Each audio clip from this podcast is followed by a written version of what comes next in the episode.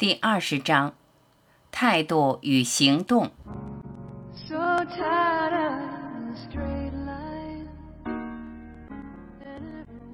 我们日常生活中的态度和行动，应该一直有意识的被用于成长。那样的话，你无时无刻不在成长。记住，当你不成长的时候，就是在倒退。所有的态度和行动都应该指向开悟。以自助和助人的方式，对一切生命保持无害的态度，不要求他们像你希望的那样行动。正面的说法就是，用爱的态度对一切生命，允许他们按照他们自己的方式行动。每一个行动都会产生一个相等但相反的反应，这就是回场法则，也称业力。每日的辛劳只是浪费时间，除非你能从对他的抗拒中学会什么，带着爱去做，并负起全责，抗拒就会消散。越少的忙碌奔波，转而更多的寻求并看到真我，就是越正确的方向，生活也会因此变得越容易。每一个行动和每一个态度，不是前进就是倒退。我们所做的每件事，若不是朝着真我的方向，就是在阻碍极乐的到来，并让痛苦得以持续。决定你生活的目标，然后找到最短的路径。每个人都是在做着他或他想要做的。不要告诉任何人任何事，除非他们需要。不要把时间浪费在社交上，把它用在开悟上。你相信什么或不相信什么并不重要，重要的是你做什么。你所做的任何事，只要不跟成长有直接关系，就是在浪费时间。如果负面的态度和行动对你有吸引力的话，那么你只会对负面的态度和行动感兴趣。不要评价他人，让他们评价他们自己。我会试试看，意思是我认为我不能。这就是为什么试试看只会达成试试看，无法达成其他事。不要试试看了，直接去做。如果你连自己都做不到，你还能告诉他人怎么做吗？每一件发生在我们身上的事，都是由我们自己导致的。我不能意味着我不去做，一切皆有可能。匆匆忙忙的人都是忧心忡忡的，忧心忡忡的人都是匆匆忙忙的。每个人都认为自己是正确的。你越遵循关联法则，就越能自然地贯彻它。赞扬是具有破坏性的，因为它鼓励并助长小我。每个行动和念头，若非从有益于他人出发，就是在创造束缚和限制，因为它必会显化。态度远比行动重要。不管发生什么在你身上，其严重性都取决于你对此的态度。不管多糟的事发生在你身上，你只要知道是你创造了它，你就能改变它。试试看，是不去做的借口。如果两个人打架，我们应该阻止他们吗？如果是相互的，那对他们而言就是合适的。合理利用你的时间，只照顾你的需要，不要再把时间浪费在创造需要之外的东西上。将时间用在对喜悦或极乐的寻求上，剩下的则是待在永恒的宁静中，不分昼夜。依赖对成长而言是致命的。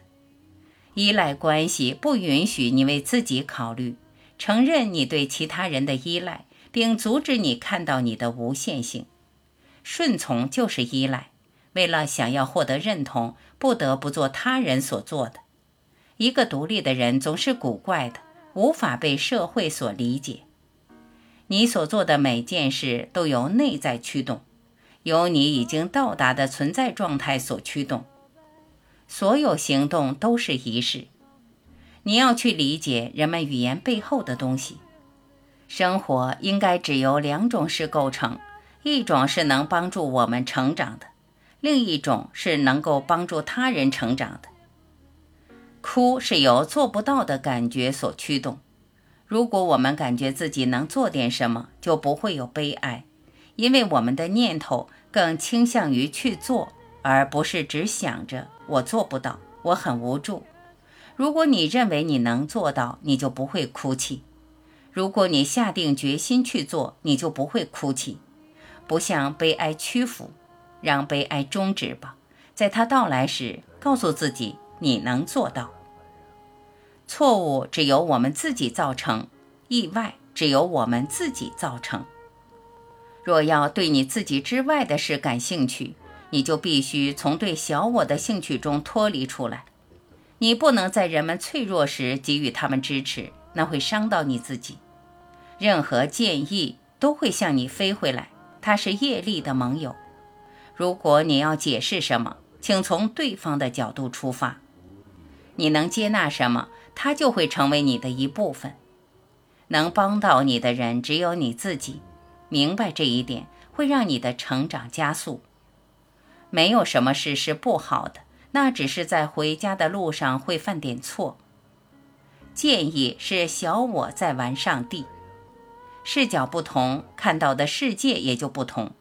在粗钝的眼中，一切都是粗钝的；在智慧的眼中，一切都是智慧的。在真我的眼中，亦是在无限的眼中，一切都被看成是你无限的真我。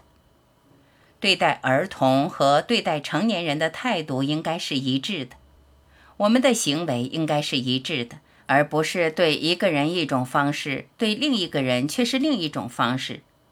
一个人所做的每件事都是由他基本的动机所驱动，因此他在所有情境中的表现都会比较类似。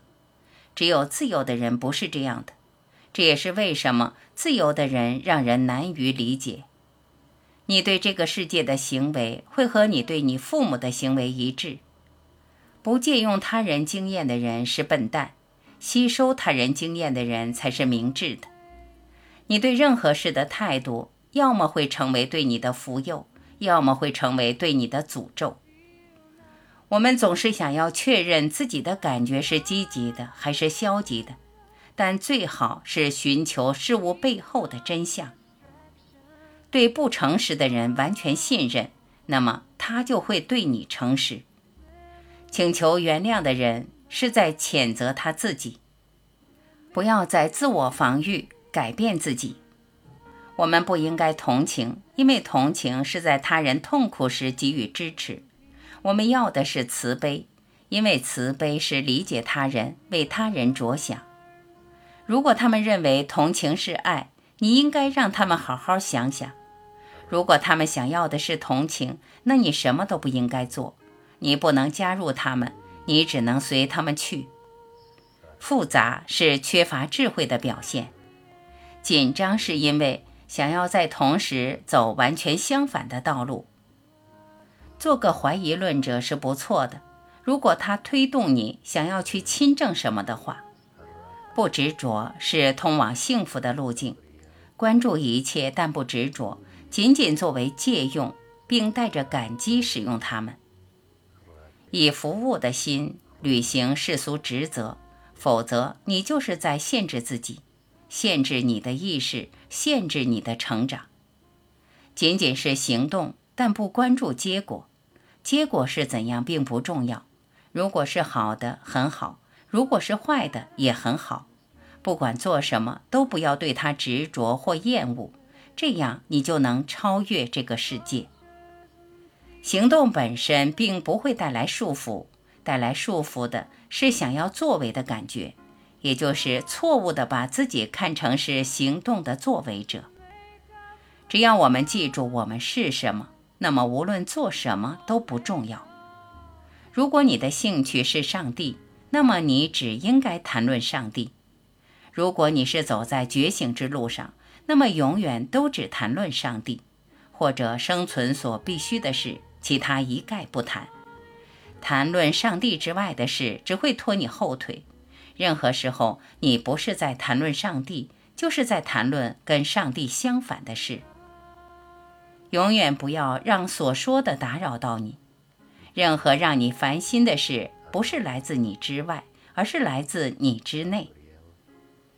叛逆好过没有能力叛逆，而最好是以接纳来代替叛逆。内心充满感激是非常愉悦的状态。想要永远快乐，那就保持一颗感恩的心。没有怀疑，你就能做任何事。当你完全信任上帝时，便不再有怀疑。看不到障碍，意味着不会有障碍。得意的人必会沮丧。每个人都应该是你的朋友。当你的目标是觉醒时，必须平等对待一切生命。众生平等，这是我们该有的态度。几乎我们所做的一切都是在抹杀上帝。当你能接纳一切时，便不再迷惑。有一件事我们不能做，那就是放弃我们的主人身份。我们只是盲目的相信我们能放弃，盲目的将我们的力量交予他人来伤自己。讨论好行动和坏行动，就是在讨论你在幻觉中是好还是坏。认识到根本就没有幻觉。当你足够有智慧时，你所听到、看到或读到的一切，都只是对真相的确认。避世不会带来宁静，但是清除念头会。逃避问题不会让你平静，逃避混乱的那一刻。只会再次遇见混乱。唯一的平静来自内在，在那里没有人或事能够打扰到你。最大的慈悲是知道，没有什么慈悲是必须的。最正确的行动是完全无私的。你能做的最好的两件事是：持续地问自己“我是什么”，以及成为见证者而非作为者。最好的行动就是只是存在，存在高于作为，作为高于拥有。你越多的只是存在，你就越能意识到你是整个世界、所有人以及所有一切。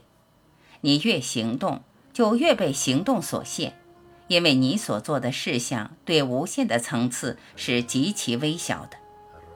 最好的行动是待在无为的层次里，作为整体而存在。大师帮助着这个星球上的每一个生命，将所有人都视为大师，以此来支持他们成为大师。所以，把七十亿人都看成是大师，以此作为对他们的支持，难道不是最佳行动吗？一个感到满足的人不需要行动，不满足的人才会行动。在实相中，没有什么需要做，没有什么需要达成。如果你能意识到这点，你就圆满了。最好的行为方式是像大师一样行为，视一切为平等，成为见证者而非作为者。保持这种状态，你就自然地进入了开悟的状态，成为你所是，成为你的真我。当你不再努力时，你就成为了真我。所有行为都应该反映无我或真我的特性。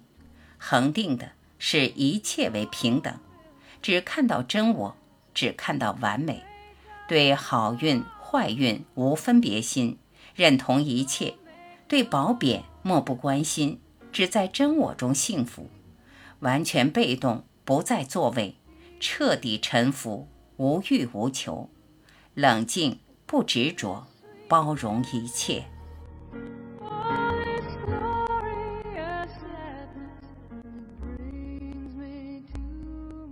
感谢聆听，我是婉琪，欢迎您继续收听第二十一章疗愈。